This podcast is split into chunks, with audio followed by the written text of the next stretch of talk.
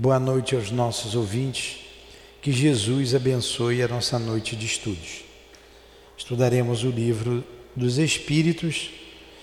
Vamos ler o Evangelho antes de fazer a nossa prece. Capítulo 16: Não se pode servir a Deus e a mamão. Item 13.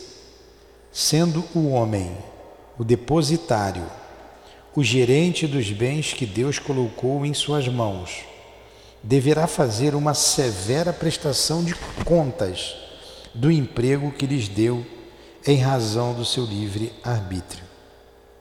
O mau emprego consiste em fazer com que eles sirvam apenas a satisfação pessoal.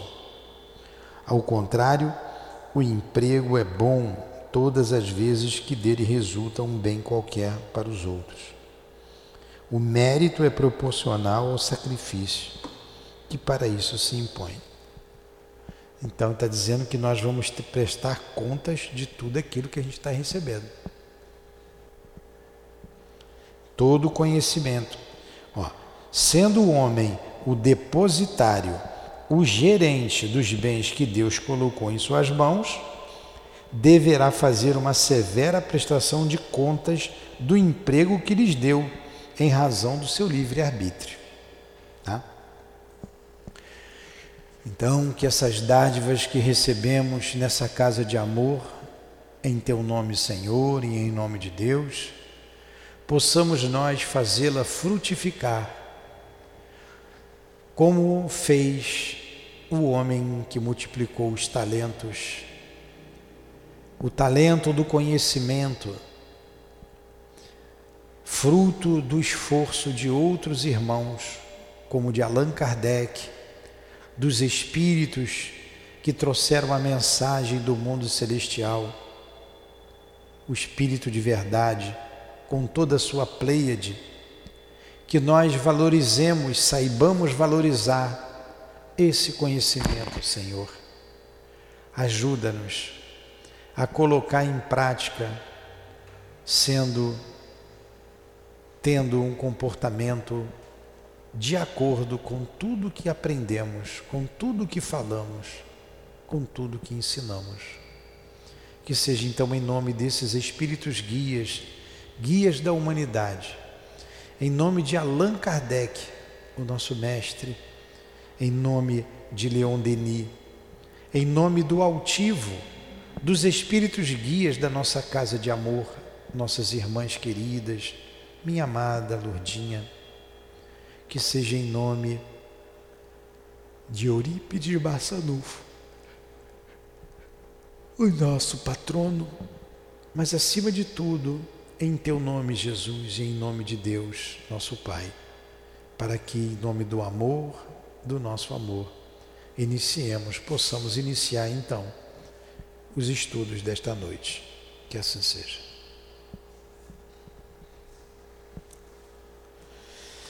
Então vamos lá, meus irmãos, estudar o livro dos Espíritos. Nós estamos na criação, no capítulo 3, não é isso mesmo?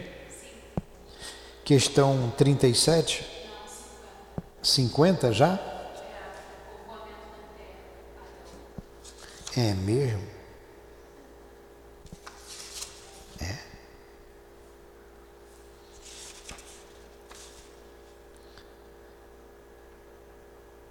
50, questão 500, 50, né? Questão 50. Então vamos lá. Povoamento da terra, Adão. Semana passada eu lembro que nós estudamos eh, o Novo Testamento, não foi? Não. O Antigo Testamento, a Gênese, lemos ali a criação da terra até o momento que Adão foi criado e expulso do paraíso junto com Eva, né? porque provaram do fruto proibido. Tiveram dois filhos na terra, Caim e Abel. Depois Caim matou Abel, né? comete um crime, primeiro crime do mundo, o assassinato de Abel, primeiro crime Tanto que ele sabia que ele foge envergonhado. Ele foge envergonhado, ele foge. Ele casa-se, tem família e continua a história. Ora, bolas, da onde surgiu a mulher de Abel? E a gente sabe que é, espíritos de outros planetas vieram para o planeta Terra. E ali conta a história do povo hebreu, os exilados de Capela. Olha, quem veio para cá? Os criminosos. E tiveram que fugir de lá, não foi? Chegaram aqui e encontraram um povo. E aqui eles se envolveram, ajudou o progresso desse povo, inclusive o progresso físico, né? Na, se relacionando com os terráqueos e trouxe muito conhecimento de lá. Muitos capelinos já voltaram, a grande maioria já voltou. A não ser um como eu, que estou aqui ainda atrasado, né? Tão atrasado que eu sou. Então eles retornaram e deixaram um legado. Essa é a história de Adão e Eva. Isso é uma alegoria. Você não pode pegar essa história ao pé da letra. É, é uma alegoria, é o que a gente está contando aqui. Então vamos ver o que, que os espíritos nos dizem a respeito. A espécie humana começou por um único homem? Que é o Adão, né? Resposta: não. Aquele que chamais Adão não foi o primeiro, nem o único que povoou a terra. Claro, já tinha gente aqui. Né? Quando eles foram expulsos do paraíso já tinha gente aqui. Então ele não foi o primeiro e também não foi o único. Podemos saber em que época vivia Adão? Aproximadamente naquela que lhes assinalais, mais ou menos quatro mil anos antes do Cristo. Então deve se representar aí o Adão um cataclisma qualquer, né? Olha o que ele diz. O homem cujo nome a tradição conservou como Adão, foi um daqueles que sobreviveram numa região após alguns dos grandes cataclismos que agitaram em diversas épocas a superfície do globo e se tornou o tronco de uma das raças que hoje povoam. As leis da natureza se opõem a que os progressos da humanidade, constatados muito tempo antes do Cristo, tenham podido se efetuar em alguns séculos, como se o homem estivesse na Terra apenas a partir da época assinalada pela existência de Adão. Alguns consideram, e com mais razão, Adão como um mito ou uma alegoria que personifica as primeiras idades do mundo.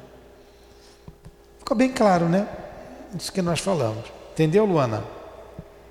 Entendeu? Quer perguntar alguma coisa? Podemos. Aí vem aqui: diversidade das raças humanas. Por que, que um é preto, o outro é branco? Por quê? Principalmente, né? Raça negra, raça caucásica. Por quê? Ele diz aqui: de onde vêm as diferenças físicas e morais que distinguem as variedades de raças humanas na Terra? Resposta: do clima, da vida e dos hábitos. Clima, vida e hábitos. O mesmo se dá com dois filhos de uma mesma mãe educados longe e diferentemente um do outro, em nada se assemelharão quanto ao moral. Um clima. Nasceu na África, um clima diferente de quem nasce na Europa. O homem surgiu em vários pontos do globo? Resposta: Sim, e em diversas épocas. E aí está uma das causas da diversidade das raças. Depois, os homens dispersando-se sob diferentes climas e aliando-se a outras raças, formaram novos tipos. Está bem claro até aí? Estas diferenças constituem espécies distintas? Resposta: certamente que não. Todos são da mesma família. As diferentes variedades do mesmo fruto o impedem de pertencer à mesma espécie? Ele diz que não, né? Ele diz que não. Se a espécie humana não procede de um único indivíduo, os homens devem deixar de considerar-se irmãos por isso? Você não é minha irmã, não. Hein? Nós não somos iguais fisicamente, né? Resposta: Todos os homens são irmãos em Deus, porque são animados pelo Espírito e tendem para o mesmo objetivo. Quereis sempre tomar as palavras ao pé da letra. Né? Claro que somos irmãos, claro. E hoje fica bem mais fácil a gente entender com a reencarnação, né? Tudo bem até aí? Não vou aprofundar muito essa questão de raça. Hoje tem novos, é, novos vocábulos, enfim, não vou. Eu acho que até aqui dá para a gente entender, né? O que é necessário. Pluralidade dos mundos. O que é a pluralidade dos mundos, Luana? Muitos mundos é plural. Singular é uma coisa só. Esse óculos é singular, só tenho ele, só existe ele, poderia dizer. É singular. Só existe ele no mundo, seria singular. Algo singular, algo único, algo plural, se repete. Esse óculos é plural, tem óculos igual a esse em tudo quanto é lugar. Eu fui na loja, comprei um, outros vão lá e compram igualzinho o meu. Pluralidade, muitos mundos. Ele pergunta, 55. Todos os globos que giram no espaço são habitados? Entendeu a pergunta, Luana? Não? Você tem que me perguntar, Luana, que não, senão eu falo eu estou achando que eu estou me fazendo entender e vocês não sabem o que eu estou dizendo, minha filha. Pergunta, Luana. O que são os globos? São os planetas. Entendeu agora? Ele está perguntando se todos os globos são habitados, se todos os planetas são habitados. Está entendendo agora? É, eu vou falar com, é, eu vou falar com mais calma, tá? Por exemplo, tem vida em Marte, tem vida em Júpiter, tem vida em Saturno, Netuno, Urano, que são os planetas, são oito planetas. Plutão, né? Mercúrio, Mercúrio é o primeiro, é Mercúrio, Terra, Vênus, Terra, Marte, Vênus, aí por aí vai. Esses oito planetas tem vida em todos eles. E hoje a gente sabe que tem muito mais planetas, tem muito mais galáxias. São bilhões e bilhões e bilhões e bilhões. Tem vida em tudo quanto é lugar?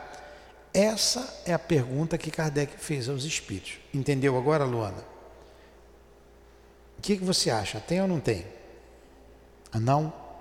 Tem? Muito bem. Sim, e o homem da terra está longe de ser, como supõe, o primeiro em inteligência, em bondade, em perfeição. Há, no entanto, homens que se acreditam muito fortes, que imaginam que este pequeno globo é o único a possuir o privilégio de conter seres racionais. Orgulho e vaidade.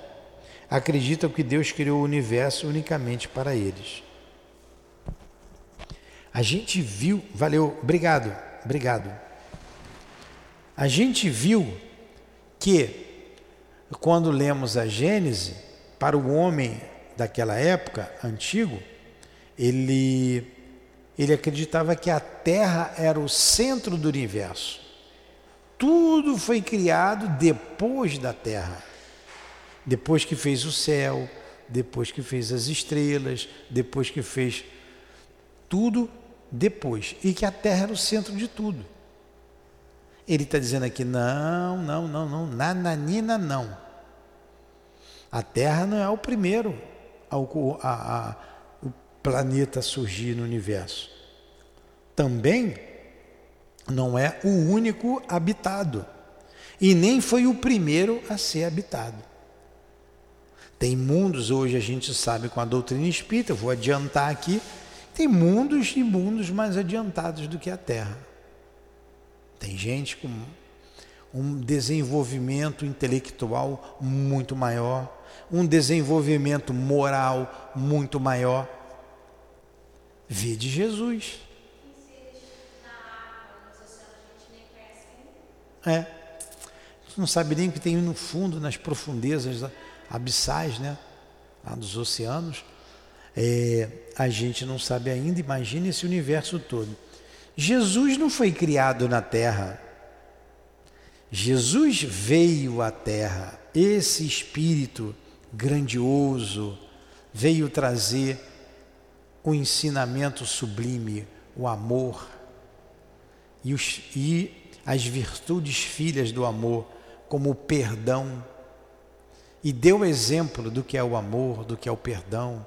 Jesus veio falar da, da pluralidade dos mundos habitados, que ele disse: há muitas moradas na casa do meu Pai. Né?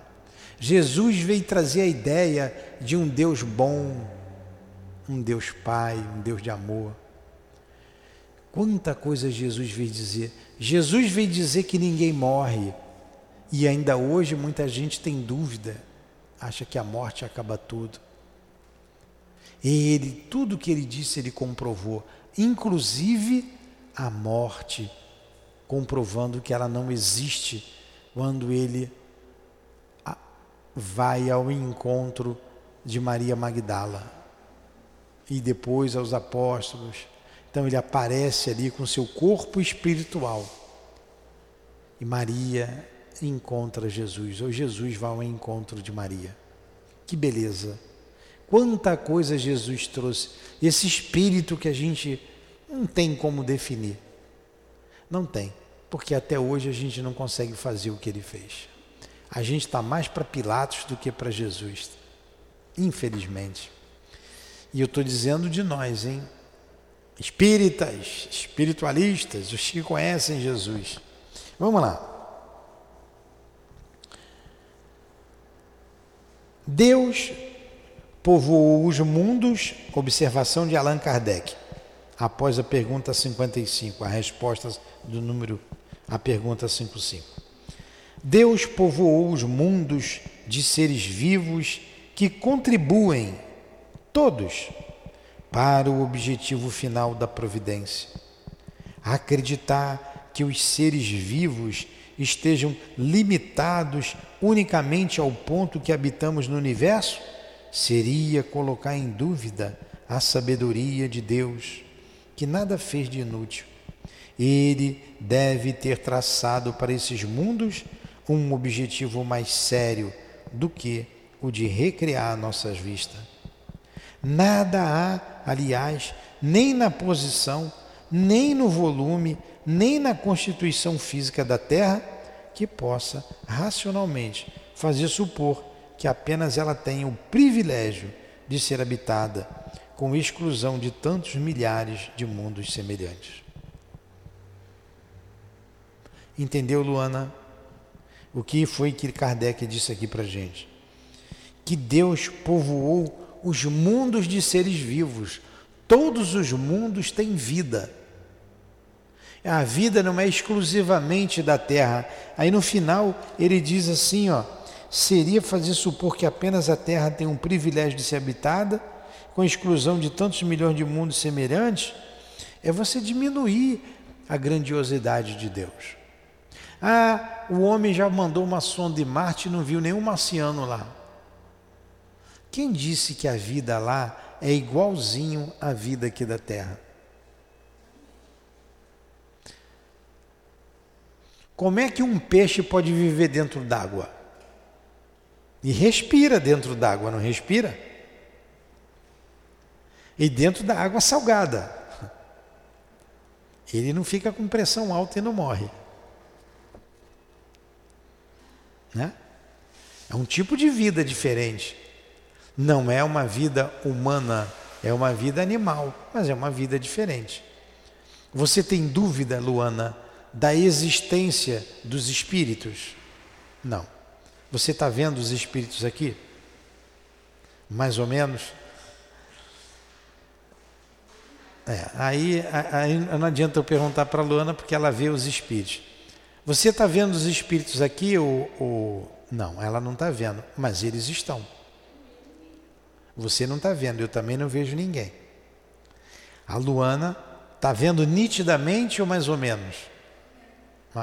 Você está vendo o contorno. Então, a maioria não vê. Eles não existem. É uma forma diferente de vida. Não significa que em Marte, na Lua, não tenha vida. Tem que levar médium para lá. É, tem que levar médium para lá. Ou o homem, ou o homem entender como é a vida lá. Será que a vida não está dentro da terra e não por fora? Há muita coisa que se questionar, que se investigar. Não é? Entendeu, Luana, agora? Então vamos lá. Como é que você vê os espíritos? Estão todos sentados olhando, assistindo a aula? Está sentado, então. Não tem alguns aqui ajudando? Isso aí. Isso aí. Hã? 5,6. A constituição física dos diferentes globos é a mesma? Resposta: não. Eles de modo algum se assemelham. A constituição física dos globos são iguaizinhas? Não, é diferente. Olha o Sol como é que é. Dizem que mora espírito, espírito se reúne no Sol. Os espíritos puros. Não tem semelhança. Plutão é um planeta, a Terra é outro planeta. Plutão é o mais distante do Sol. Mercúrio é o mais próximo do Sol. A constituição é diferente. A vida lá é diferente. Mas tem vida. Entendeu, Luana?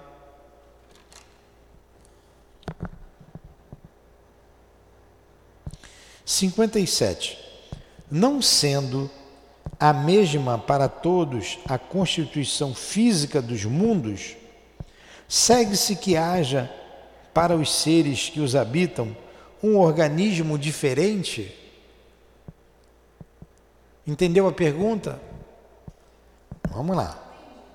É. Já que a constituição física do planeta é diferente, ó, a constituição física da madeira Aqui é uma, é, uma madeira tem uma constituição física, que é diferente da constituição física do vidro. O vidro tem uma constituição diferente da madeira, não tem? Que é diferente da cadeira. A cadeira, qual é a constituição da cadeira? É feita de petróleo, esse plástico aí vem do petróleo, passa lá pelas máquinas, né, por processos até fazer o plástico. O vidro pega areia, mexe lá, faz um processo, leva a altas temperaturas. Ó, a constituição é uma do vidro, a da cadeira é outra. A da madeira é outra. O do papel é outra. O papel é feito da madeira. Entendeu agora que é a constituição? Aí ele está perguntando: a constituição física da terra, a terra tem a, maneira nossa de ser. Você tem carne, osso. É a mesma lá de Marte, de Vênus, de Netuno? É isso que ele está perguntando. A razão diz que não. Ele está dizendo que não. É diferente. Entendeu agora? Diz que não. Então vamos lá. Não, eles de modo algum se assemelham.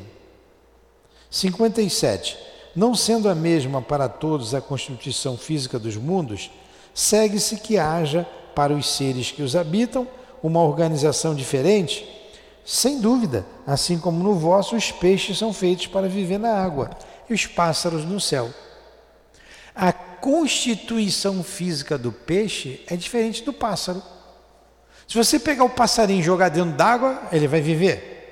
Pega o passarinho, afoga, deixa ele lá cinco minutos. Ele vai morrer. Pega o peixe e faz ele voar. Vai com ele assim correndo, uh, feito um aviãozinho na mão. Ele vai, ele vai viver? Ele vai morrer. Porque a constituição física do peixe é diferente da do pássaro. Nem o pássaro pode viver dentro d'água, nem o peixe viver no ar. Ah, peguei um peixinho, vou botar aqui para enfeitar. Vai ficar aqui, ó. Fica quietinho aí. Fica pulando, pulando, pulando. Vai morrer. Não vai ter oxigênio. Ele respira diferente da gente. O peixe respira, Luana? Respira né? através das guelras, transforma ali, tira o, nitro, o oxigênio da água. Enfim, é uma constituição diferente. É ou não é? Entendeu agora? Estou vendo que o evangelho também tem que falar bem devagarinho. Você tem que dizer, não entendi, seu Newton.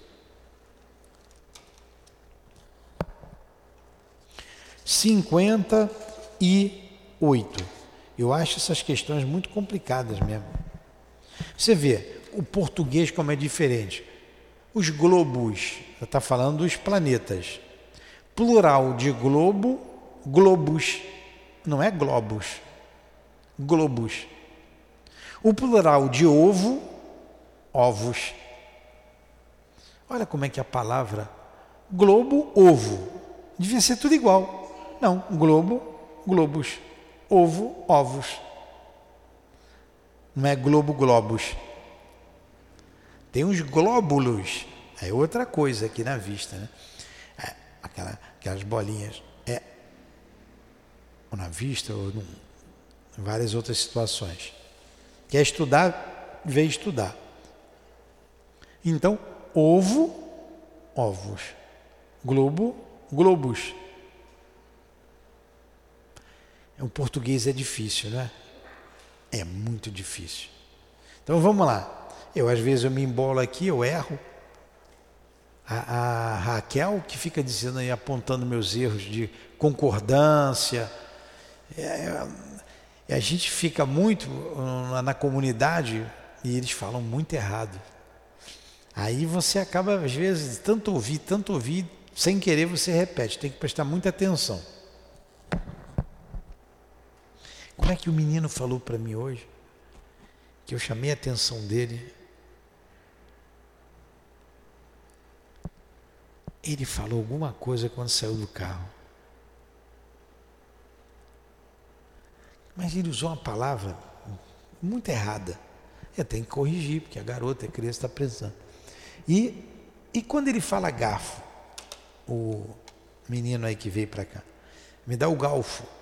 Oh, não é galfo, é garfo. É garfo. Mas aonde ele vinha, lá do interior de Minas, lá no mato, é galfo. Olha que dificuldade, né? Aí você é garfo. Não é galfo, é garfo. Tem que ter cuidado. Vamos lá. 58. Os mundos que se encontram mais afastados do Sol acham-se privados de luz e de calor, visto que o Sol não se mostra a eles senão sob a aparência de uma estrela? Por exemplo, Plutão é o planeta mais distante do nosso sistema solar. Lá é privado de luz e de calor porque ele está longe do Sol. Essa é a pergunta. Entendeu, Luana? Resposta. Credes, pois, que não haja outras fontes de luz e de calor além do sol? E não levais em conta a eletricidade que em certos mundos desempenham um papel que vos é desconhecido e bem mais importante do que na terra? Além disso, não foi dito que todos os seres veem da mesma maneira que vós e com órgãos constituídos como os vossos. É. Exatamente, exatamente. Então, tem outras fontes. Quantas fontes de energia a gente está descobrindo agora? Quantas fontes? A energia a eólica. Né?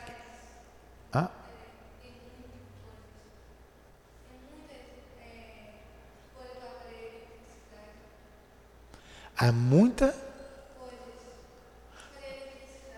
Há muitas coisas para. Ah, para a eletricidade, isso. Você tem a energia dos ventos que gera eletricidade, da água, né? gera eletricidade. Você tem energia, antigamente era do carvão. Você tem muita energia limpa. Você está vendo que os carros eram antigamente só movidos a gasolina, aí veio o carro a álcool, vem o carro é, a diesel, vem agora o carro elétrico. Né? E é, vai, daqui a pouco, vai ter o carro movido a magnetismo. Né?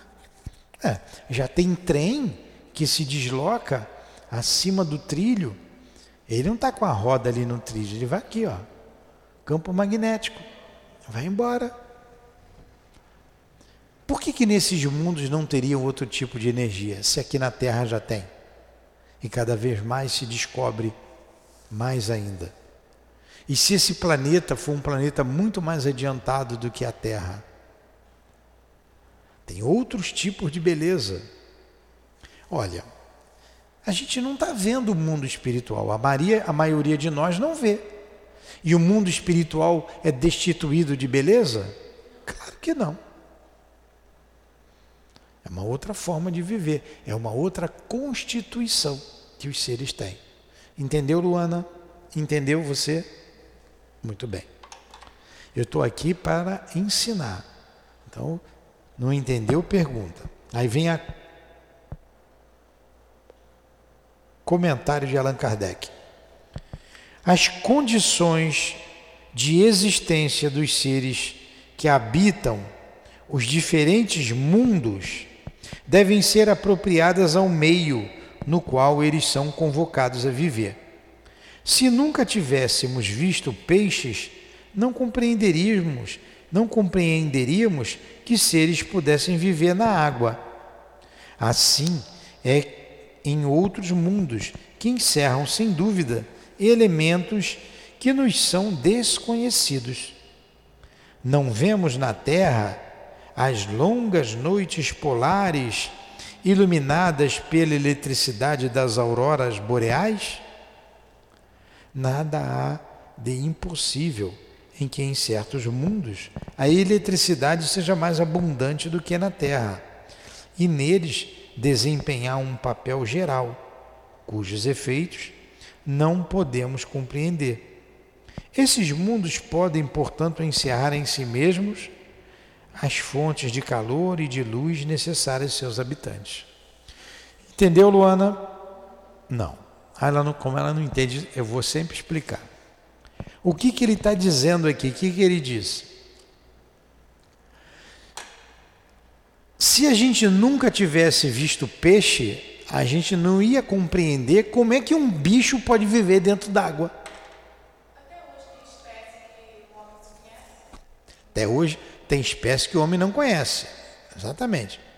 Porque a gente não vive dentro d'água, a gente tem que respirar. Como é que um animal pode viver dentro d'água? Se a gente não conhecesse, a gente ia ficar admirado. O mesmo acontece, ele está fazendo uma analogia. Nesses mundos, esse, os seres têm uma constituição diferente e vivem lá, como nós vivemos aqui. Entendeu agora, Luana? É isso que ele está dizendo. o resumo de tudo isso que a gente leu aqui. A mesma, mesma coisa, lá tem outras fontes de energia que nós desconhecemos. Então eles têm luz, têm calor de outras fontes que não conhecemos. Tudo bem? Question? Aí vem aqui o item 59, que é longo. Eu vou ler bem devagar e vou parando em cada parágrafo para ver se ficou bem entendido, tá? Considerações e concordâncias bíblicas no tocante à criação. Então, o que, que ele vai dizer aqui no item 59? Com as concordâncias bíblicas com relação à criação. Tá?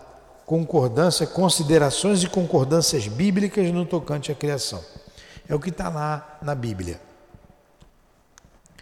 Os povos formaram ideias muito divergentes sobre a criação. O que foi que eu li? Ideias divergentes, ideias diferentes.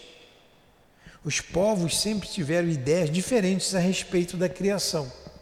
Divergem, diferentes. Conforme o grau de suas luzes. A razão, apoiada na ciência, reconheceu a inverossimilhança de algumas teorias. O que é inverossimilhança? É a não concordância. Não é vero, não é verdadeiro. Inverossimilhança quer dizer assim, não é verdadeiro. A ciência comprova que não é verdadeiro algumas coisas que as religiões dizem. Como, por exemplo, o mundo foi criado em seis dias por Deus. Tem gente que acredita nisso. Mas a ciência está dizendo não, isso é impossível. Está aqui, através da geologia, poxa, essas camadas aqui levaram tantos milhões de anos para se condensarem. Sabe o que é geologia, né? Geo, estudo. Ogia, estudo. Estudo da terra, geo, terra. É como faz assim, você pega um bolo, tua mãe não faz bolo? Aí ela bota um bolo aqui, ó. Aí vai passa uma, uma camada de ameixa. Isso é coisa de antigo. Hã? Antigo. A minha mãe fazia, botava, eu adorava o recheio de ameixa. Aí ela faz um outro bolo, bota em cima daquela camada de ameixa. Aí coloca uma camada de creme. Aí ela vai fazer um outro bolo, o bolo está crescendo.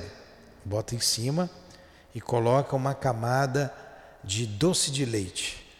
Aí ela faz um outro bolo, coloca em cima, o bolo já está desse tamanho. Essa não bota mais camada não. Aí ela vai, pega o açúcar, que faz com clara de ovo, né? Faz aquela coisa e vai confeitar o bolo. E ela começa a confeitar. Aí confeita o bolo com aquele açúcar, né? Depois bota uns açuquinha cristal, enfeita, pronto, tá aqui o bolo. Você está olhando o bolo, vontade de comer o bolo, né? Você está olhando para o bolo, você não sabe o que tem dentro. Você não sabe. Mas quando você cortar a fatia do bolo, o bolo está desse tamanho aqui, né? Eu, pá. Aí eu vou ver, hum, esse bolo é de chocolate com uma, uma cobertura de, de ameixa, tem outra, um bolo de creme com uma, como é que é, o recheio de, aquele recheio todo que eu falei, ameixa, leite condensado, é, creme, na fatia você vai ver, ainda vai ver o açúcar por fora, né? E aí você vai analisar, ah, então esse bolo aqui, ele foi feito de farinha de trigo, ele botou ovo, botou açúcar, bateu, foi no forno. Você vai saber, não sabe? Depois ela fez um bolo de chocolate, então ela botou chocolate aqui, ficou um bolo gostoso.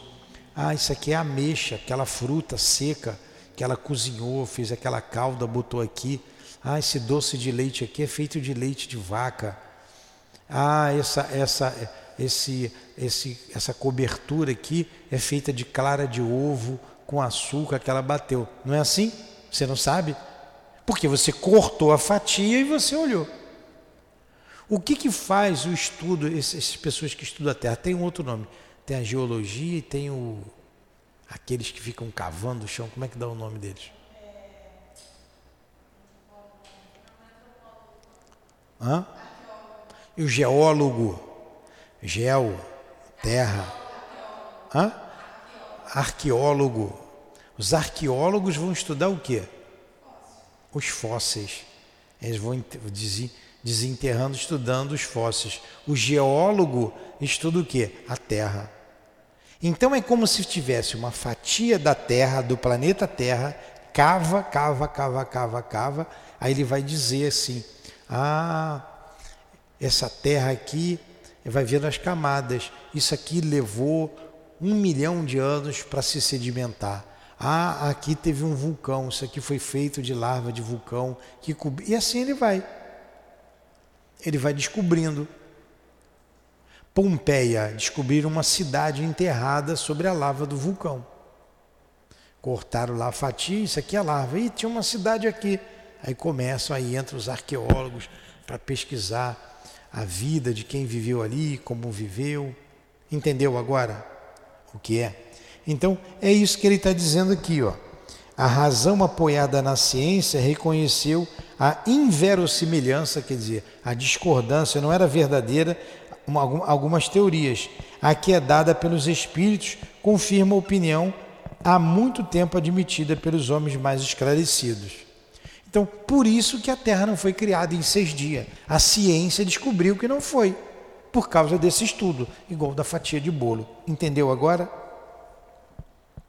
A objeção que se pode fazer a esta teoria é a de que ela contraria os textos dos livros sagrados.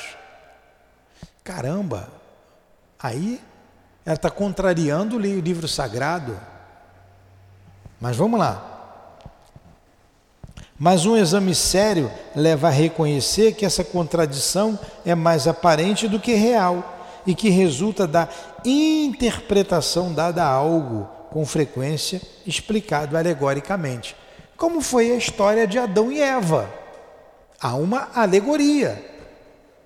Como é a história da criação da terra em seis dias? É uma alegoria. Não é? Hã?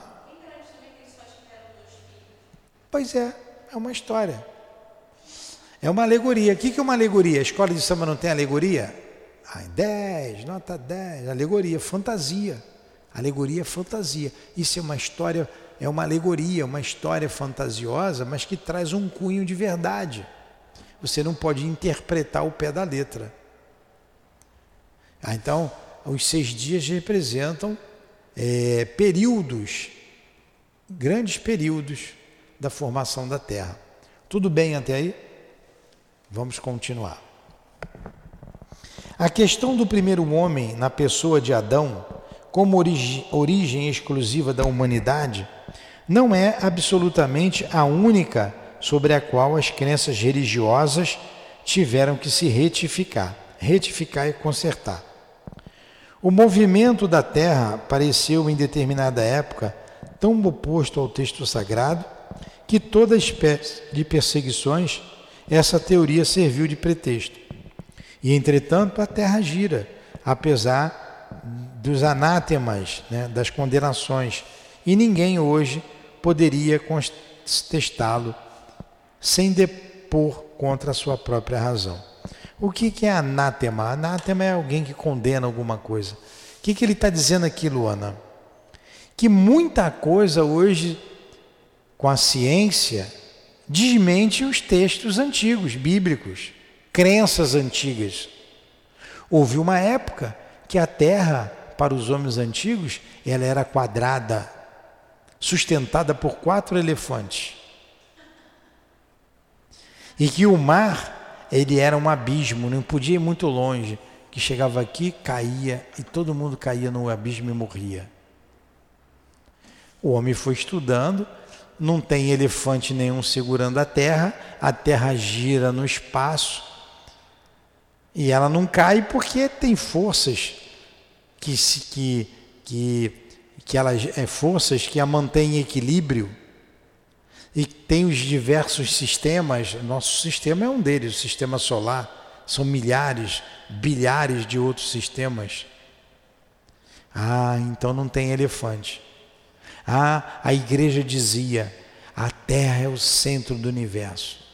A ciência disse: não, a Terra não é o centro do universo, ela é apenas um planeta. A igreja não teve que se ajustar? Teve. Ah, só tem vida na Terra. Daqui a pouco vai vir a notícia aí, todo mundo vai ter que se ajustar. Não, a vida não está só na Terra. Entendeu, Luana? Vamos lá. Luana fica com a cabeça na Lua. Nasceu na Lua. Você nasceu na Lua, Luana? E por que, seu nome é Luana? Vamos lá. A Bíblia diz, igualmente, que o mundo foi criado em seis dias. Olha aí, que a gente acabou de dizer. E fixa ali a época em que aproximadamente 4 mil anos antes da era cristã. Antes disso, a terra não existia, tendo sido retirada do nada. Isso é o que diz o texto bíblico, tá? O texto é formal. E eis que a ciência positiva, a ciência inexorável, vem provar o contrário. A formação do globo está escrita em caracteres imprescritíveis no mundo fóssil. Tudo que a gente acabou de dizer. E está provado que os seis dias da criação corresponde a tantos períodos, cada um talvez de várias centenas de milhares de anos. Isto não é um sistema, uma doutrina, uma opinião isolada, é um fato tão consistente quanto do movimento da Terra, que a teologia não pode recusar-se a admitir. Prova evidente do erro que se pode cometer tomando ao pé da letra as expressões de uma linguagem frequentemente figurada. Poder-se-ia daí concluir que a Bíblia é um erro? Não, porém que os homens se enganaram ao interpretá-la. Entenderam? Entendeu, Luana? Agora você entendeu porque eu já expliquei tudo isso. Então, a Bíblia não é um erro, a gente que interpreta erradamente. Vamos pegar um Novo Testamento, por exemplo. Jesus diz assim: é melhor que entre para a vida, é melhor arranca, é melhor que entre para a vida eterna sem o olho do que seu olho ser motivo de escândalo. É melhor que você corte suas mãos e seus pés para que você não seja tirado no fogo eterno, ele seja o motivo de escândalo.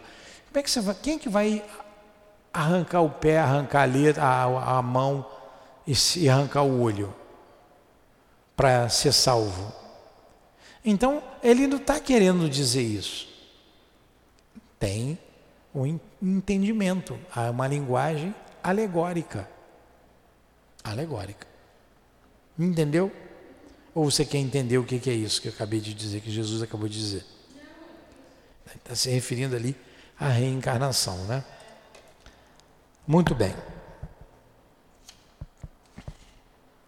Não vai dar para a gente ver tudo. Vamos parar aqui. A ciência escavando os arquivos da Terra. Nós já falamos sobre isso, mas a gente vê devagarinho aqui, tá? A ciência. Semana que vem a gente continua aqui. Escavando os arquivos da Terra, reconheceu a ordem da qual. Aí a gente vê semana que vem, porque eu estou vendo devagarinho para a Luana entender. Alguma pergunta? Não. A Luana tem uma vantagem sobre nós. A gente não tem dúvida do mundo espiritual que nos cerca, por causa do estudo. A gente tira daí, é, através de um raciocínio lógico, que a vida continua e ela pulula em torno de nós. A Luana não precisa nem raciocinar, porque ela vê, né? Pois é. Jesus, muito obrigado pela noite de estudos em torno do livro dos Espíritos. Muito obrigado a Eurípides Barçanufo, que nos inspirou, o nosso patrono. Muito obrigado, Leon Denis, Allan Kardec, os guias da nossa casa, o nosso altivo. Ajuda-nos, Senhor, trazendo-nos para cá durante a noite de sono, para melhor estudarmos e compreendermos o que foi trazido nessa noite. Leva-nos para os nossos lares em paz e em segurança.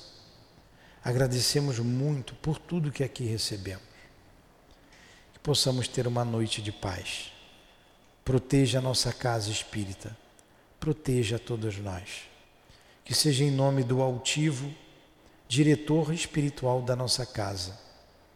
Em nome da coluna dos, de espíritos que nos dirigem nessa casa de amor. Que seja em nome de Leon Denis, de Allan Kardec, em nome do amor, em nome do nosso amor. Mas acima de tudo, em nome de Deus, nosso Pai, que damos por encerrado os estudos da noite de hoje, em torno do livro dos Espíritos. Que assim seja.